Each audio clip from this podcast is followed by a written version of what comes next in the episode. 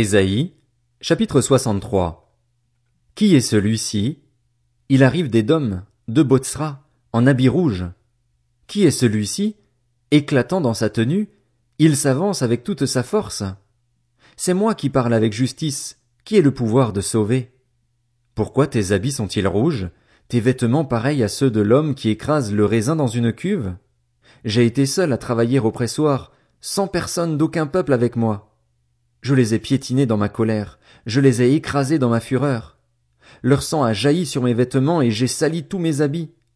En effet, un jour de vengeance était sur mon cœur et l'année de mes rachetés était arrivée. J'ai regardé, mais il n'y avait personne pour m'aider. J'étais consterné, mais il n'y avait personne pour me soutenir. Alors mon bras m'a assuré le salut et ma fureur m'a servi de soutien. J'ai piétiné des peuples dans ma colère, je les ai rendus ivres dans ma fureur et j'ai fait couler leur sang par terre. Je rappellerai les bontés de l'Éternel, ses actes dignes de louange, tout ce qu'il a fait pour nous. Je dirai tous les bienfaits qu'il a accordés à la communauté d'Israël, conformément à ses compassions et à la richesse de ses bontés. Il avait dit, Assurément, ils sont mon peuple, des enfants qui ne s'adonneront pas aux mensonges, et il a été un sauveur pour eux. Dans toute leur détresse, il a souffert avec eux, et l'ange qui est devant lui les a sauvés. C'est lui-même qui les a rachetés, dans son amour et sa compassion, et constamment, par le passé, il les a soutenus et portés. Cependant, ils se sont révoltés, ils ont attristé son Esprit Saint, de sorte qu'il s'est transformé pour eux en ennemi, il a lui-même combattu contre eux. Alors son peuple s'est souvenu des jours passés, de l'époque de Moïse. Où est-il, celui qui les a fait ressortir de la mer avec les bergers de son troupeau? Où est-il, celui qui mettait son esprit saint au milieu d'eux? Où est-il, celui qui envoyait son bras splendide à la droite de Moïse, qui a fendu l'eau devant eux, se faisant ainsi une réputation éternelle? Où est-il, celui qui les a conduits dans les profondeurs de l'eau comme un cheval dans le désert, sans même qu'il trébuche? Comme un troupeau qui gagne la vallée, l'Esprit de l'Éternel leur a accordé le repos. Voilà comment tu conduisais ton peuple, te faisant ainsi une réputation splendide. Regarde du haut du ciel et constate la situation, du haut de ta sainte et splendide résidence. Où sont passés ton zèle et ta puissance? Ta profonde tendresse et tes compassions envers moi ne se font plus sentir. C'est toi, cependant, qui es notre Père. En effet, Abraham ne nous connaît pas et Israël ignore qui nous sommes. C'est toi, Éternel, qui es notre Père, c'est toi qui, depuis toujours, t'appelle notre libérateur. Éternel, pourquoi nous fais-tu errer loin de tes voies? Pourquoi endurcis-tu notre cœur pour qu'il ne te craigne pas? Reviens à cause de tes serviteurs, à cause des tribus qui t'appartiennent. Ton peuple saint n'a été que peu de temps en possession du pays, et nos adversaires ont piétiné ton sanctuaire. Nous sommes depuis longtemps comme un peuple sur lequel tu n'exerces pas ta souveraineté et qui n'est pas appelé de ton nom. Si seulement tu déchirais le ciel et descendais, les montagnes s'effondreraient devant toi. Ésaïe, chapitre 64 Tu serais pareil au feu qui allume des brindilles ou fait bouillir l'eau. Tes adversaires connaîtraient ton nom et les nations trembleraient devant toi. Lorsque tu as fait des prodiges que nous n'attendions pas, tu es descendu et les montagnes se sont effondrées devant toi. Jamais on n'a appris ni entendu dire pareille chose, jamais aucun œil n'a vu un autre Dieu que toi agir de cette manière pour ceux qui comptent sur lui. Tu vas à la rencontre de celui qui pratique avec joie la justice, de ceux qui se souviennent de toi en marchant dans tes voies. Cependant, tu as été irrité par ce que nous avons péché. Pourtant, c'est en les suivant toujours que nous pouvons être sauvés. Nous sommes tous devenus comme des objets impurs et toute notre justice est pareille à un habit taché de sang, nous sommes tous aussi fanés qu'une feuille et nos fautes nous emportent comme le vent. Il n'y a personne qui fasse appel à ton nom, qui se réveille pour s'attacher à toi c'est que tu t'es caché à nous et tu nous laisses nous liquéfier par l'intermédiaire de nos propres fautes. Cependant, Éternel, c'est toi qui es notre Père. Nous sommes l'argile, tu es notre potier, nous sommes tous l'œuvre de tes mains. Ne t'irrite pas à l'excès, Éternel, et ne te souviens pas indéfiniment de notre faute. Regarde donc, nous sommes tous ton peuple. Pourtant, tes villes saintes se sont transformées en désert. Sion est un désert, Jérusalem un endroit dévasté. Notre saint et splendide temple, où nos ancêtres célébraient tes louanges, est devenu la proie des flammes, tout ce que nous avions de précieux est en ruine. Devant tout cela, Éternel, te retiendras-tu d'intervenir? Vas-tu garder le silence et nous humilier à l'excès? Ésaïe, chapitre 65. Je me suis laissé consulter par ceux qui ne me demandaient rien, je me suis laissé trouver par ceux qui ne me cherchaient pas. J'ai dit, Me voici, me voici, à une nation qui ne faisait pas appel à mon nom. À longueur de journée, j'ai tendu mes mains vers un peuple rebelle qui marche sur une mauvaise voie en suivant ses propres pensées. C'est un peuple qui ne cesse de m'irriter en face en offrant des sacrifices dans les jardins et faisant brûler de l'encens sur les briques. Il habite dans les tombeaux et passe la nuit dans des endroits bien gardés. Il mange de la viande de porc et remplit ses plats d'aliments impurs. Il prétend, reste à l'écart, ne t'approche pas de moi, car je suis trop saint pour toi. Une telle attitude fait monter dans mes narines une fumée, un feu qui brûle toujours. Tout cela reste écrit devant moi. Je ne garderai pas le silence, mais je réglerai mes comptes. Oui, je réglerai mes comptes avec eux. Je vous ferai payer vos fautes ainsi que celles de vos ancêtres, dit l'Éternel, parce qu'ils ont fait brûler de l'encens sur les montagnes et m'ont insulté sur les collines. Je calculerai le salaire de leurs actions passées et le leur payerai. Voici ce que dit l'Éternel. Quand on trouve du jus dans une grappe, on dit Ne la détruis pas, car elle contient une bénédiction. J'agirai de la même manière à cause de mes serviteurs. Je ne détruirai pas tout. Je ferai sortir de Jacob une descendance, et de Judas celui qui prendra possession de mes montagnes, ceux que j'ai choisis en prendront possession, mes serviteurs y habiteront.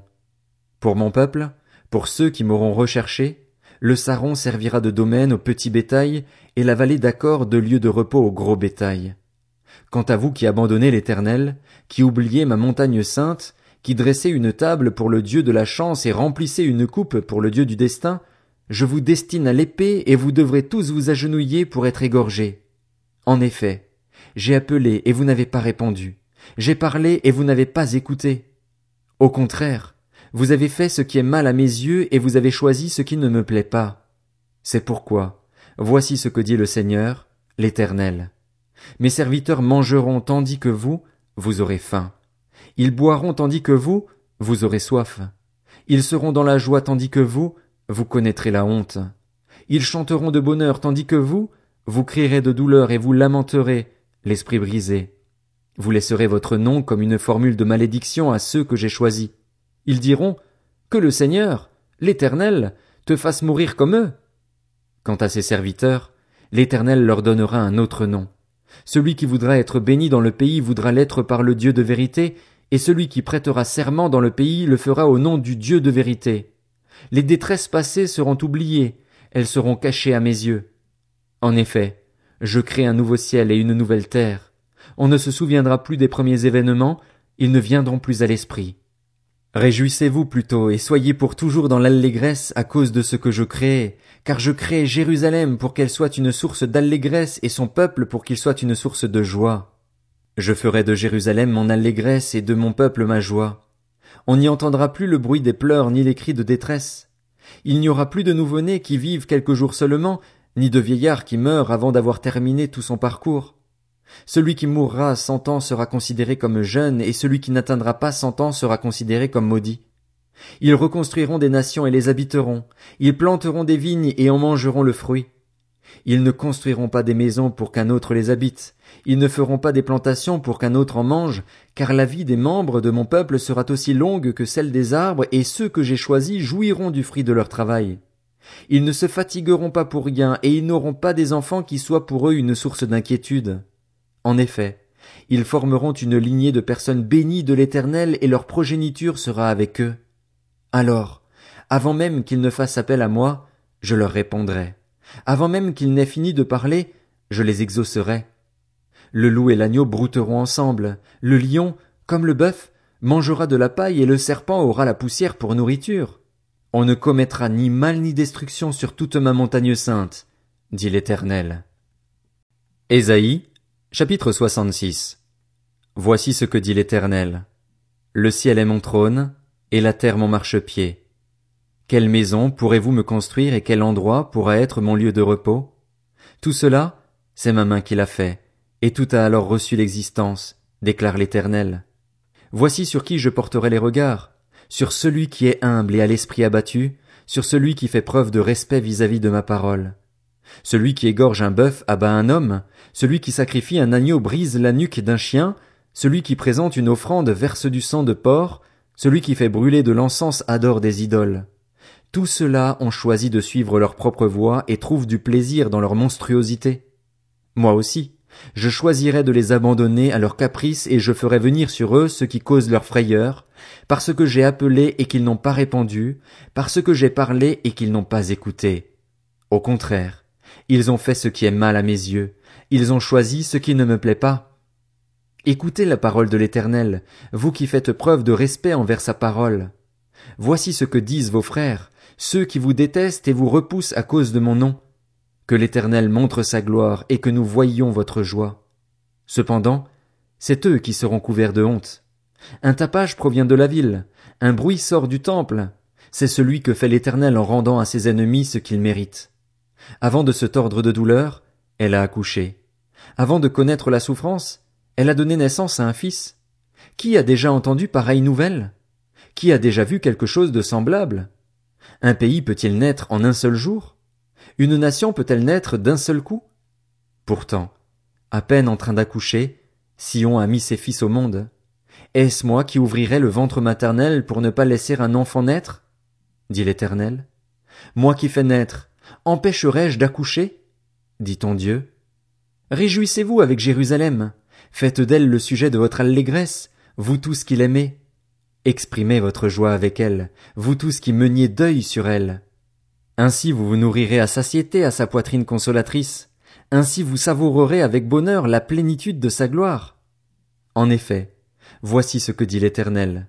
Je dirigerai la paix vers elle comme un fleuve, et la gloire des nations comme un torrent qui déborde, et vous serez allaités, portés sur les bras et caressés sur les genoux. Tout comme un homme est consolé par sa mère, je vous consolerai moi-même.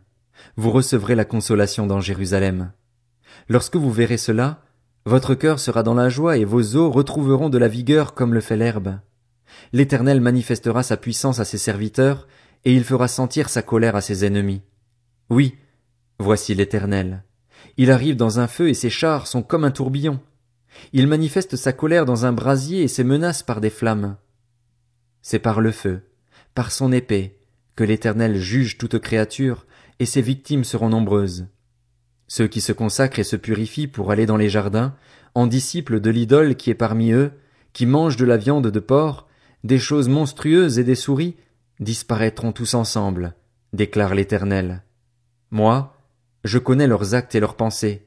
Je viens rassembler toutes les nations de toutes les langues. Elles viendront et verront ma gloire.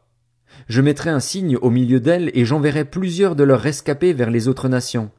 Tarsis, Pul et Lude, les peuples qui tirent à l'arc, Tubal, la Grèce et les îles lointaines, les hommes qui n'ont jamais entendu parler de moi ni vu ma gloire. Et ils révéleront ma gloire parmi les nations. Ils amèneront tous vos frères, issus de toutes les nations, en offrande à l'Éternel.